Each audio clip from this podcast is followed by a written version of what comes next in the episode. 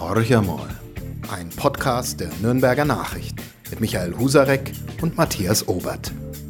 Hallo Michael. Hallo Matthias. Ja, und hallo Bernd. Ja, hallo, Bernd. miteinander. Damit ist klar, wir haben erneut in unserem Podcast einen Gast. Und zwar einen fränkisch Prominenten, deutschlandweit Prominenten, äh, den Kabarettisten Bernd Regenauer. Herzlich willkommen. Ja, freut mich, Ja, hier uns sein auch. zu dürfen.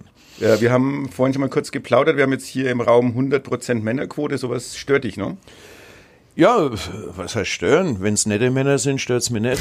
äh, muss ich noch weisen. aber gegen Frauenquote habe ich grundsätzlich nichts einzuwenden. Bernd Das Regenauer war auch zu Gast in der Redaktionskonferenz und hat auch da die Frauenquote bemängelt, die bei immerhin 30 Prozent heute lag. Ja, Im Aufzug waren wir dann Ach, auch nochmal mit einer Frau, also auch nochmal 30 Prozent. Allerdings ja. dann, aber seid ihr mit 30 Prozent schon glücklich? Ja? Nein, sind wir nicht. Wir sind ja nicht die CSU. Wir wollen deutlich mehr. Wir haben auch deutlich mehr. Das war Warum nicht macht das repräsentativ. Wir Was? haben, wir haben locker 50 Prozent Frauenanteil in der Redaktion. Warum versteckt er die dann vor mir? ja, das ist, vielleicht ist das der Grund. Ne? Darüber wir müssen verstecken wir nachdenken. Schauen wir mal. Also vielleicht beim nächsten Mal, wenn du nächstes Jahr nochmal kommst wussten, oder so. ach, die dann wussten, dass ich komme und dann Äh, Genau, Ja, ja, wir haben dich angekündigt. weggetaucht. was angekündigt, genau. Also solltest du vielleicht Das mal drüber wirft aber nachdenken. wirft ein gutes Licht auf mich, habe ich den Eindruck. Das, Ne? das stimmt. Das stimmt schon. Was Ja. mache ich falsch? Ähm, Eurer Meinung nach? vielleicht Du hast du die falschen Freunde. Einer von vielen Kabarettisten, reine Männerriege. Ja, das ist richtig. Also Ja, auch da ist die Frauenquote. Luise Kinseher fällt mir mal ein. Da, so hat sich, da hat sich nicht viel geändert. Nee. Es sind einige herausragende weibliche Geschöpfe, gerade jetzt auch frische, junge Kräfte hinzugekommen, aber im Grunde genommen ist Männer dominiert. Ja. Mhm. Ja. Also die fränkische Szene, ich habe jetzt die nicht so richtig präsent, aber äh, da fällt mir logischerweise Bernd Regenauer ein, dann ähm, ja, Hm. Oliver Tissot, wenn man den als Kabarettisten bezeichnen Michel, kann. Michel Müller als Michel Müller, genau. Er Unterfranke. Dann, Dann, der Händel aus Fürth. Also nicht aus Fürth, sondern äh, der Bernd Händel aus Pfalz-Höchheim, der was ist der Kabarettist, kann man das sagen? Oder ja, er ist? Humorist, würde ich Humorist, jetzt eher sagen. ja. Ja. Humorist, Parodist, Humorist. Genau. Ja, ja, ja. also Männer, Männer, Männer. Aber Für das hat eine fränkische. Kabarett, Lisi Aumeier. Lise Aumeier darf ist Oberpfälzerin. Okay. Aber das ist Ja, Oberpfalz. ist ja ne? gut. Ja. Aber die können wir mal einverleiben vielleicht. Ist das Ja, okay? ja, ja, ja. Ihr macht, ihr macht ja eh, wie ihr es braucht. Und Ja, das stimmt. Das ist wie bei den Kabarettisten. Wir Journalisten und die Kabarettisten Natürlich, machen, wir machen- wie es gerade lustig ist. auch nicht anders, ja. Ja, genau. Ja, ja, ja. Also gut. Ja. Dann kehren wir mal vielleicht zu den ernsten Themen des Lebens zurück. Ach, lass mal doch die ernsten Themen. Wir wollten nämlich mit dir auch über Politik reden. Ach ja. Ähm, und Mhm. ähm, ja, Du kamst ja vor langer, langer Zeit ähm, als politischer Liedermacher ins Geschäft. Erzähl doch mal, wie Ja. das äh, zustande kam. Du warst Drucker. Ich, ich bin gelernter Offset-Drucker, ja. Und äh, staatlich geprüfter Drucktechniker, da lege ich auch Wert drauf. Ich habe sogar die Prüfung abgeschlossen und habe Ausbildungsberechtigung sogar erhalten und Refa-Schein, ich weiß gar nicht mal, was das ist. wollte ich gerade sagen, was ist ein Refa, Referschein? das hat irgendwas mit, mit. Sicherheits, ja, mit Sicherheitsstrukturen zu tun, dass man da bevollmächtigt ist, die Standards nicht einzuhalten, nehme ich an. Ich, Okay. weiß, ich weiß es nicht. Ausbildungsbevollmächtigter? Ja, hast du, hast du jemanden hab- ausgebildet? Was? Hast du jemanden ausgebildet? Ja, zum Glück nicht. ja, ja, das, das ist mein anständiger Beruf, den ich gelernt habe. Und äh, das war ja alles schon, das ist alles schon ewig her. In den 70er Jahren war das. Und äh, da fand ja auch schon das Battentreffen statt. Und das Battentreffen war damals noch eine, eine sehr politische Angelegenheit. Gut ist es heute mehr oder weniger auch wieder geworden. Ne? Aber damals war wirklich, äh, da waren wirklich Agitatoren auf der Bühne gestanden. Und, und einer, der mich in den 70ern äh, zutiefst beeindruckt hat, war Maximilian Kerner. Leider auch schon verstorben. Und was mir am Kerner so, so imponiert hat, ist, dass er seine politische Wut damals so rausgebrüllt hat zur Gitarre und, und, und seine Lieder das Sommer, warum brennst du so heiß? Asphalt schmilzt schneller als Eis. Eine Schmeißfliege flog voller List über den Rhein auf den fränkischen Mist und stach unterm Himmel weiß-blau. Ähm, irgendwas mit Sau. Das haben sie dann auch Hat der BR dann wahrscheinlich. zensiert, ja Ja, logisch. Äh, Beim Kanner war, der, war der BR immer hoch beschäftigt, sag okay. ich mal, um die entsprechenden. Aber um Kanner kam es nicht umhin. Und das hat mich beeindruckt. Und ich, ich weiß nicht, ich habe mir irgendwann gesagt, Mensch, das möchte ich auch mal machen. Das, Aber du hattest musikalische Anlagen dann. Ja, Klavier, ich habe wenig ein Klavier improvisiert, äh, das meiste autodidaktisch, aber Klavierausbildung gehabt, Mhm. auch am Musikkonservatorium, aber nur kurze Zeit. Und den Rest habe ich mir immer autodidaktisch beigebracht. Und dann hatte ich einen äh, Medizinstudenten als besten Freund und der spielte Gitarre.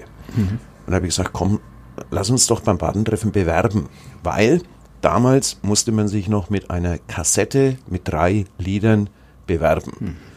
Der Kulturleiter war damals der Heiko Holdenried. Ich weiß nicht, ob ihr euch noch mir an ihn erinnert. Heiko Holdenried, äh, über dem seinem Schreibtisch gingen die Bewerbungskassetten und dann äh, ich konnte ein bisschen Gitarre spielen und dann habe ich drei Lieder geschrieben. Ähm, das Lustige ist, die Kassette habe ich heute noch. Aber kein Kassetten. Rekorder mehr. Habe ich mir jetzt besorgt. Ich bin gerade dabei, meine alten Kassetten alles zu digitalisieren und doch, doch haben wir so eins mit USB-Dings, da ist ja wurscht. Naja, und dann habe ich, haben wir drei Lieder im, im Wohnzimmer damals, in der Löbleinstraße habe ich gewohnt, oben im vierten Stock und da haben wir so ein Tischmikrofon hingestellt, so ganz simpel und haben, ich glaube, 50 Mal immer wieder und immer wieder hat sie einer versungen oder verspielt und dann haben wir drei Lieder aufgenommen und haben wirklich nicht ernsthaft daran geglaubt, dass wir da genommen werden. Also ich dachte, das ist so dilettantisch, das ist so furchtbar. Aber dann waren wir, oder ich in Jugoslawien damals noch, gab es ja im Urlaub und dann kam plötzlich der Anruf, wir sind zugelassen. In sechs, acht Wochen geht's, Geht's los. auf die Bühne. Geht's auf die Bühne. Und ich war noch nie auf einer größeren Bühne gestanden in meinem Leben. War das Und- dann nur eine Bühne damals noch? Am Nein, nein, nein, das Da waren schon mehr, das waren schon mehr, aber äh, Tiergarten Torplatz kann ich mich erinnern. Äh, dann war im, im BZ Bildungszentrum, in, dem, in dem Hof in der Ja, Talgasse, ja. untere, Untere Talgasse, Talgasse, ja, genau. glaube ich, und, und noch an ein paar Stellen. Die weiß ich nicht mehr. Waren, Wo, schon, wo, waren schon mehrere. Wo, wo war euer Auftritt? Ja, das Problem war erst einmal dann, dass äh, vier Wochen vorher dann mein Partner abgesprungen ist, weil dem so die Nerven gingen. Er hat gesagt, er kann das nicht. Er macht das nicht. Er stand ja allein da. Kann ich gut Okay. verstehen. Aber ich allein mit Gitarre ein Unding. Jetzt habe ich mich wieder auf mein Klavier äh, äh, besonnen und na, erst wollte ich es ganz absagen. Habe ich gesagt, wir gehen jetzt zum Rathaus und stornieren das Ganze. Schwerst, ich habe den bekniet und, und beschimpft und bebettelt. Der wollte einfach nicht. Und auf dem Weg dahin habe ich gesagt, nein, die Chance lasse ich mir nicht entgehen. Ich mache es allein auf Klavier. Wir sind wir zum Heiko Holdenried hoch und na, der, der Heiko und mich nur gefragt, ja, traust du dir denn das zu? Und dann habe ich einfach gesagt, ja, absolut, absolut kein Problem. War natürlich ein Riesenproblem für mich, weil ich noch nie auf Klavier arrangiert habe, eigene Lieder. Das habe ich aber nicht, ich gucke, wie es geht. Ach Gott, da war ich nächtelang am Klavier gesessen, habe Blut und Wasser geschwitzt und habe meine drei, vier Lieder da draufgepackt und dann ging es los. Und den ersten Auftritt hatte ich im Bildungszentrum in der Talgasse. Waren ein paar tausend Leute. Und mir ging so die Muffe, ich kann es gar nicht sagen. Weiß ich noch, habe ich Cognac gesoffen davor. ich, musste, ich musste, es war, war mir jedes Hilfsmittel recht, dass ich das überlebe. Und ich habe halt den ganzen Auftritt nur so, so im Trance irgendwie in Erinnerung. Aber anscheinend hat es funktioniert. Dann hatte ich noch einen zweiten Auftritt. Der war dann, ah, ja genau, der war im, am Rathausplatz, also hinterm Hauptmarkt. Da war auch noch eine Bühne. Da hatte ich meinen zweiten Auftritt. Der Fünferplatz ist das, glaube ich. Ja, Also Fünferplatz, diese- ja. naja, Da ging es genau. schon ein bisschen besser. Da war ich dann schon wegen mehr bei Sinnen und alles. Und, Und weniger Cognac? und gar keiner mehr. Habe ich dann äh, verschmäht. Und da hat mir dann schon irgendeine Veranstalterin, ne, nicht irgendeine, sondern die Uschi Schiller, leider auch schon verstorben, die hat äh, die Kneipenbühne Oberweiling, die es Ja, heute noch ja. gibt. Die gibt's ja, Ja, Goldi genau. Hartlein betreibt die. Dann, dann hat die gesagt, willst du nicht einen, einen, einen Abend bei uns machen? Dann sag ich, na, du bist gut, ich habe vier Lieder.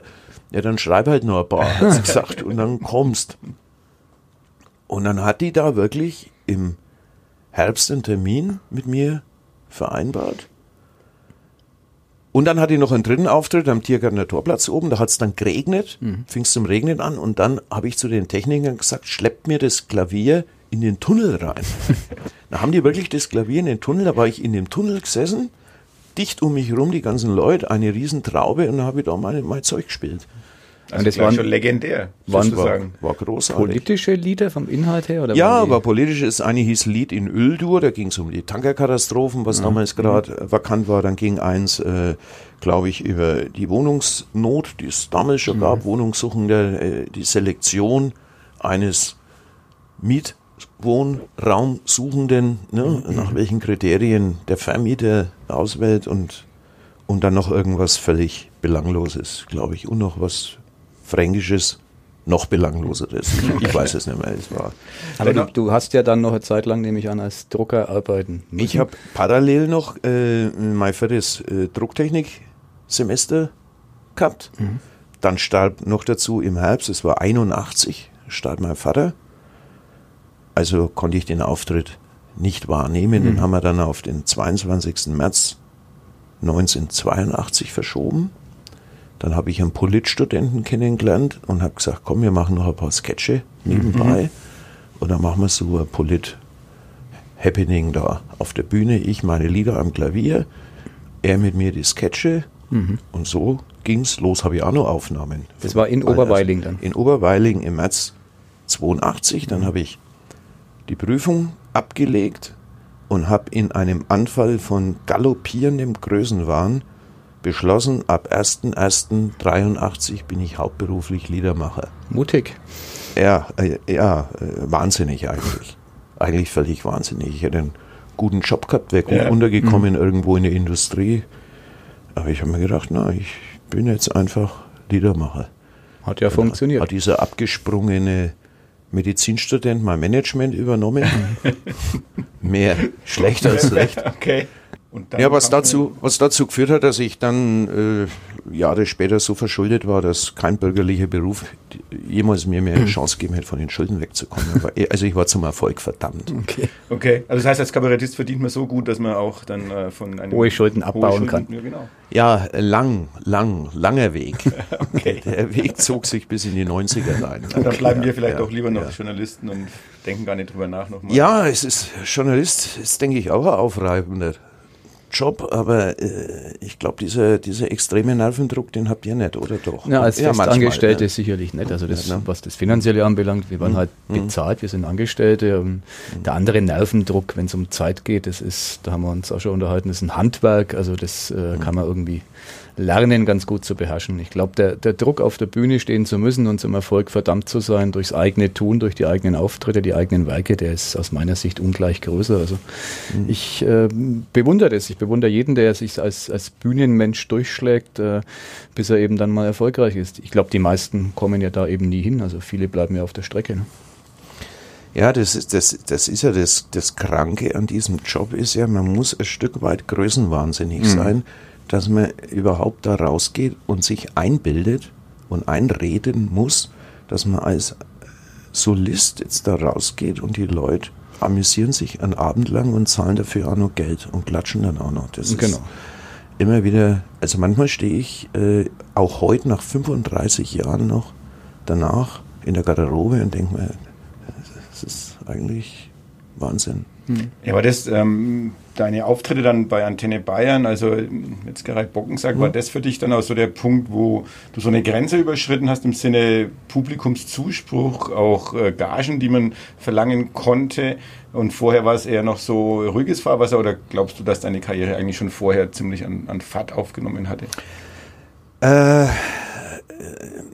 es hat immer wieder mal an Fahrt aufgenommen, ging immer wieder ein, ein Stückchen hoch, aber ich kann von mir ruhigen Gewissens behaupten, dass ich die ganze Ochsentour von vorne bis hinten durch hatte. Mhm. Mit allen Tiefschlägen, mit allen Downs. Also ich glaube, ich glaube nicht, dass es irgendwas gibt, was ich nicht erlebt habe, mit Ausnahme, dass ich auf der Bühne tot umfalle. Zum Glück. Geht nur einmal. Geht ne? nur einmal, genau. Ne, kann man nicht sagen, jetzt möchte ich die Erfahrung einmal machen, aber ansonsten habe ich eigentlich alle Hochs und Tiefs und auch, äh, auch eine Zeit durchlebt, wo der Druck so groß war, dass ich in eine schwere Depression mhm. gefallen bin und, und, und dann einen Therapeuten bemühen mussten. Mhm. Und das war das ist dann, wie es oft so ist, nach, äh, nach dem nach einem Riesenschritt nach oben. Das war, als ich die Bühnenfigur Nützel entwickelt mhm. hat. Und Nützel, äh, Mensch Nützel, ein fränkischer Typ, mhm. hieß das erste Programm, was ich eigentlich nur geschrieben habe, damals, nachdem ich mich von einem Bühnenpartner getrennt habe, weil wir einfach nicht miteinander klarkamen, haben mhm. uns organisch aufgelöst und ich mhm. habe gesagt, ich bin diese bundesweite, dieses bundesweite Rumgereise leid. Ich habe keine mhm. Lust mehr, ich möchte mich jetzt einmal eine Zeit lang fränkisch regionalisieren, mhm. entwickle eine Bühnenfigur. Ich habe das auch äh, in Eigenregie gemacht und selber geschrieben. Ich habe keine Ahnung gehabt, wie das ankommt und Ding und das schlug so dermaßen ein. Also es hat mich fast überrumpelt. Mhm. Damals der Erfolg, habe dann ja auch den deutschen Kabarettpreis ja. dann gekriegt mit der, mit der Figur und, und die Figur hat mich nicht mehr losgelassen mhm. und es war alles ausverkauft mhm. und, und ich, ich kam überhaupt nicht mehr hinterher. So, irgendwann nach zweieinhalb Jahren habe ich gesagt, jetzt, jetzt, jetzt ist Schluss, jetzt muss ich ein Folgeprogramm schreiben. Mhm. Nützel 2, Kadema hieß es. Mhm. Zweite Nützelprogramm. Und diese Schreiberei auf dieses Erfolgsprogramm eins draufzusetzen, mhm. Das hat mich in die Kissen gedrückt. Okay. Und da war ich dann, das ist gar nicht lang her gewesen, acht Wochen vor der Premiere war ich down. Mhm. Saß ich irgendwann hinter dem Bildschirm und habe mich nicht mehr bewegen können. Ich war völlig erstarrt. Aber dann ging es ja offenbar ja, bis, bis äh, zur Premiere. Ja, ne? das war dann eine ganz fürchterliche, äh, zwei, drei extrem anstrengende, fürchterliche Wochen, um, mhm. um aus, dieser, aus dem Tal da wieder mich rauszuwursteln. Aber ach Gott, ich war und bin ein Stehaufmännchen eigentlich. Ich, ich habe so, so ein Lebensgefühl, dass ich sagt, äh, es kann kommen, was will. Letztendlich umbringen tut mir nichts. Mhm. Und irgendwie ist alles für irgendwas gut. Und, und jeder Tiefschlag hat mir eigentlich dann nachgereicht. Mhm.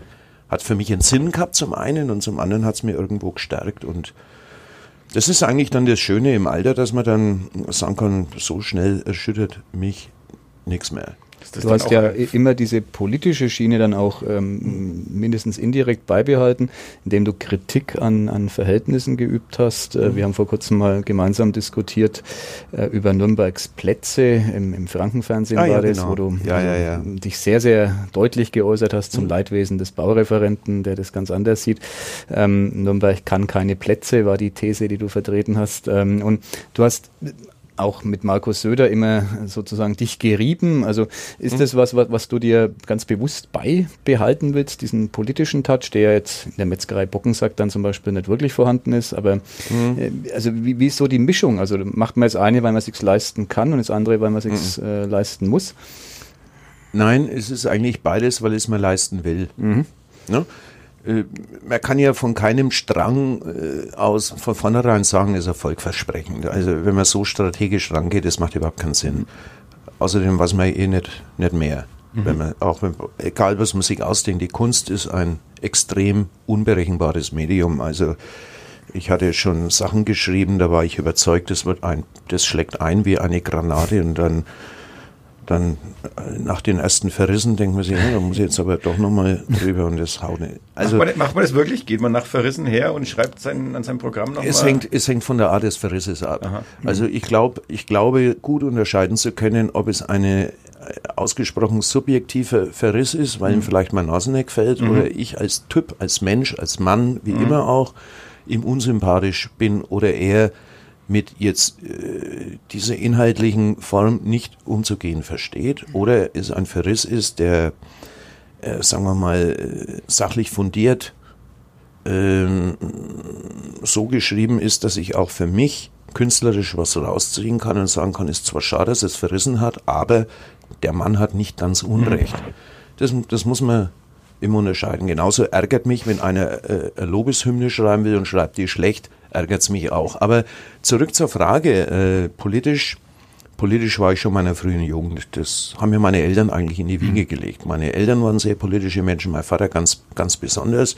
Der war ja damals als Klausenwirt, äh, Kathrin Klause, ja, okay. war ja der rotbärtige Herr.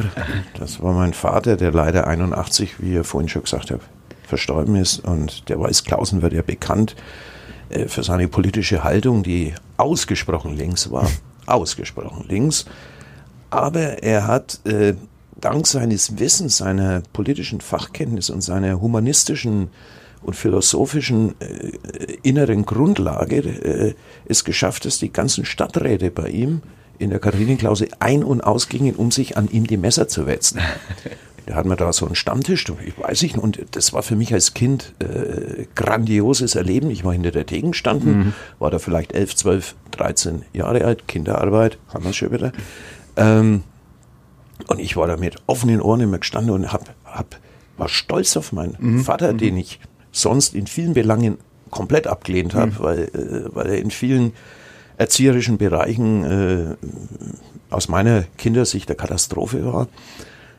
Ähm, aber da habe ich ihn bewundert, wie er das geschafft hat. Er hat, der hat aber alle niedergerungen inhaltlich. Mhm. Kraft, Kraft des Wortes. Es war auch Günter Grass, war mal zu Gast. Mhm, okay. Und die saßen dann bis nach Lokalschluss, da war es 1 Uhr und mhm. ich durfte aufbleiben und durfte aus gebührendem Abstand dem Gespräch lauschen. Und mein Vater hat den Gras runter gemacht, weil er ihm zu rechtslastig war. Das heißt was? Hätte, das heißt, ja, das, das, das hat sich äh, eingebrandet in meinem, meinem Kopf. Ich, ich sehe die beiden noch sitzen, heute noch, wenn ich, kann ich die Bilder herholen wie da der, der Gras und mein Vater und wild gestikulieren, er mit der Pfeife da äh, gesessen, Rauch gestunken hat. Äh, und mein Vater hat da rumgewohnt, der Ding, aber, aber beide respektvoll, ne? voller mhm. Respekt. Bolschoi-Theater war da und, und. Die Gastwirtschaft ist ja dann auch eine Nürnberger Institution, ja, aber du bist ja. ja. in München geboren. Also ja. wie kommt das zustande? War ja. ein Fehler wahrscheinlich. Ne? Äh, nein, nein, äh, das, das, das, das, kann ich ja ruhig erzählen. Äh, mein Vater war noch verheiratet, als ich zur Welt kam. Meine mhm. leiblichen Eltern haben erst geheiratet, als ich schon 14 Jahre alt war. Okay. Ich hieß vorher auch Rühle und nicht Regenauer. Mhm. Mein mhm. Vater hieß schon immer Regenauer, mhm. ist in der Pfalz, Pfalz geboren, in der Pfalz, um, um Speyer, an der Weinstraße, um Wimmels von Regenauer. Da mhm. gibt es mehr Regenauer als Meier und Müller. Das ist, okay. ich, ich mache da gerade ein bisschen so Ahnenforschung und, grad, und ich bin gerade mit ein paar in Kontakt, weil ich mal, ich blick da überhaupt nicht gut, war kinderreich alles. Ja. ja Kinder, kinderreich. Mein Vater ist ja 1902 geboren. geboren. Mhm. Ja, ich hatte einen alten Herrn, zwei Weltkriege überlebt.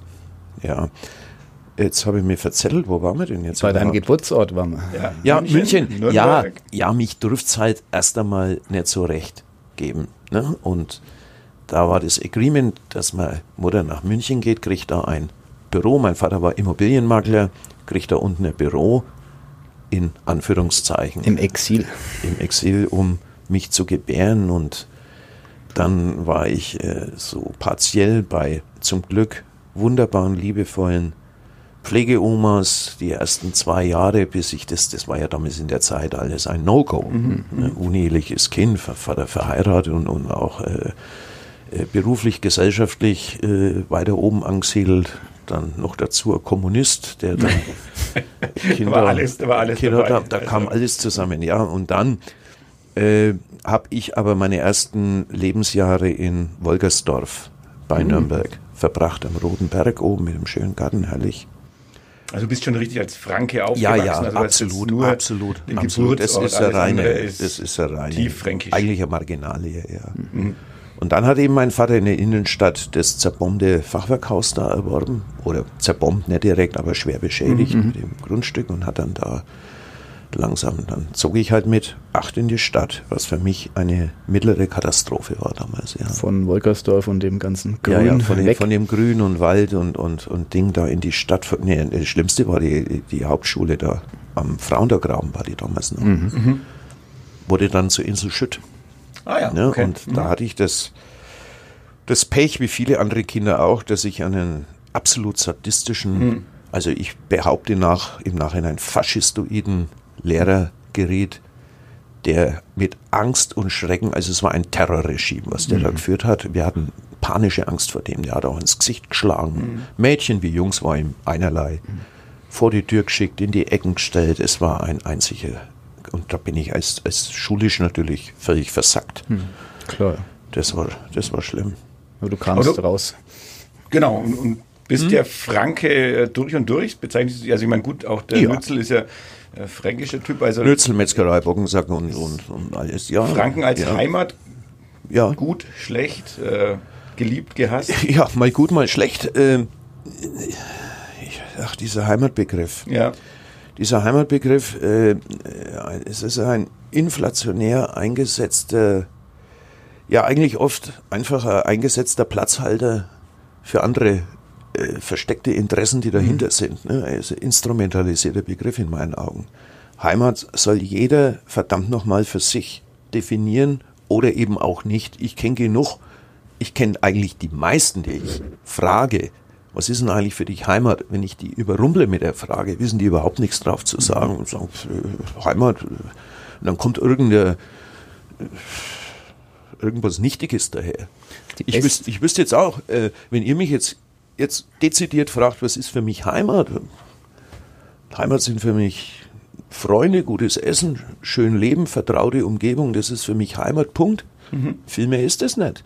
Ich kann mit der Definition viel anfangen, weil es wirklich aus meiner Sicht auch sehr subjektiv ist. Hm. Wir beide haben das Vergnügen, in Kürze über Heimat zu diskutieren, äh, mit keinem geringeren als dem ersten Heimatminister Bayerns, Markus Söder, inzwischen aufgestiegen zum Ministerpräsidenten, hm, der einen völlig anderen Heimatbegriff hm. hat. Ich hm. freue mich da sehr drauf, weil hm. ich glaube, dass ihr euch schön reiten könnt. Wir haben dann hm. noch wissenschaftlichen Beistand von einer Forscherin aus Klagenfurt, äh, von der dortigen Uni, die uns brieft. Das wird am 26. April hier stattfinden in Nürnberg im Haus Eckstein abends um äh, 19.30 wenn ich es recht im Kopf habe. Ähm, wird ein spannender Abend, weil äh, der Heimatbegriff, der politisch momentan, du hast es gesagt, instrumentalisiert wird äh, in Form diverser Ministerien in Bayern wie im Bund, ähm, der deckt sich nicht mit dem, was mhm. du unter Heimat verstehst. Und ähm, ich darf jetzt schon versprechen, dass Bernd Regenauer und Markus Söder allenfalls ziemlich beste Freunde sind. Was sind wir? Aber ihr tut's doch jetzt zumindest, so viel ja, das, das ist vor Jahrzehnten irgendwann mal irgendwo entstanden. Das ist keine Entschuldigung. Aber ja, wir sind uns, ja nicht häufig, aber immer wieder ein paar Mal bei öffentlichen Veranstaltungen über den Weg gelaufen und nach wie vor Markus und Bernd, ich, ich ich gehe gleich offensiv mit dem Du auf ihn zu. Er hat bisher nicht widersprochen. Jetzt bin ich mal gespannt, ob jetzt durch sein äh, im, Zenit befindlich, ob er das auch noch so hinnimmt. Also das eure erste Begegnung. Wobei er ja, wobei er ja der Jüngere ist, also mhm. äh, wenn er zum Sie übergeht, werde ich ihm sofort wieder das Du anbieten. Ne? Mal schauen, was er dann Ein weiterer Grund, sich auf den Abend zu freuen. Also beste Voraussetzung, ja, genau. 26. April nochmal. Es gibt genau. noch Karten? Oder es gibt wo, noch Karten, es ist noch gar nicht beworben. Äh, über die Evangelische Stadtakademie im Haus Eckstein, wie gesagt, ist das Ganze. Dort gibt es auch die Tickets dann. Ähm, wir haben es heute geschafft, das erste Mal, Matthias, einen völlig clubfreien Podcast hinzulegen. Ach, ah, da können wir nicht ganz so stehen lassen, weil ein bisschen müssen wir drüber reden. Wir haben Ach, vorhin aufs Stadion geblickt und ja, jetzt der Band. Sag Club, was, sag ja, was. Was soll ich denn sagen?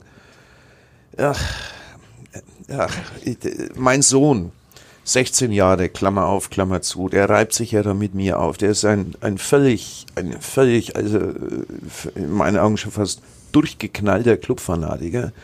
Sehr der kennt alles rauf und runter, alle, alles rauf und runter. Spielernamen und wo die herkommen und was, vor allem wichtig für so junge Leute, was hat er einen Kost und für wie viel Geld lassen es den wieder ziehen und wer kommt dann und, und was ist taktisch wieder alles schiefgelaufen. Ich bin da ja fast, fast äh, nachlässig entspannt. Ich wünsche ihm den Aufstieg von Herzen natürlich. Äh, dem Sohn oder dem bin, Club? Ja, äh, was? Dem Sohn oder dem Club? Dem Sohn wünsche ich den Aufstieg in die nächste Klasse. Äh, ich hoffe, na, freilich hoffe ich, dass er es schafft. Ich, ich gehe ja hin und wieder raus ins Stadion, ne? aber nicht, nicht jetzt in der Regelmäßigkeit, wie es beispielsweise mein Sohn und andere machen. Ich wüsste jetzt auch die Spielernamen nicht aufzuzählen, wenn ich ehrlich bin. Das ist auch jedes Jahr anders. Ja, aber ne, kann man sich gar nicht alles ist, merken. Ist nicht so leicht. Ja, ne? ist nicht so leicht. Genau. Also haben wir doch genau. wieder am Ende den Club schneller geschafft. Und ich muss, ich muss sogar noch jetzt ähm, ja. noch was anbringen, ähm, weil ich hatte, also ich traue mich fast nicht sagen, ne, aber äh, Michael, du was. bist schuld. Oh, ähm, ja. Ich hatte Karten bekommen für die Spielvereinigung Gräuter Fürth. Und ich war letzten Sonntag, also Ostersonntag, äh, Ostersonntag, war ich bei der Spielvereinigung. Darüber und wollten wir doch schweigen. Ach so, ja, ist vielleicht auch besser. Wo, wobei ich, ich muss es schon loswerden, es, es war schön. Ich sag dazu nichts. Du Bernd? willst nicht everybody's darling sein. Mm, eigentlich nicht, aber die Wahrheit muss das raus. Das hast du jetzt ja geschafft. Also gut, in diesem Sinne. Vielen Dank. Vielen Dank und, und, bis bald. Bis in Kürze. Bernd, alles Gute. Danke. Tschüss. Tschüss. Mehr bei uns im Netz auf nordbayern.de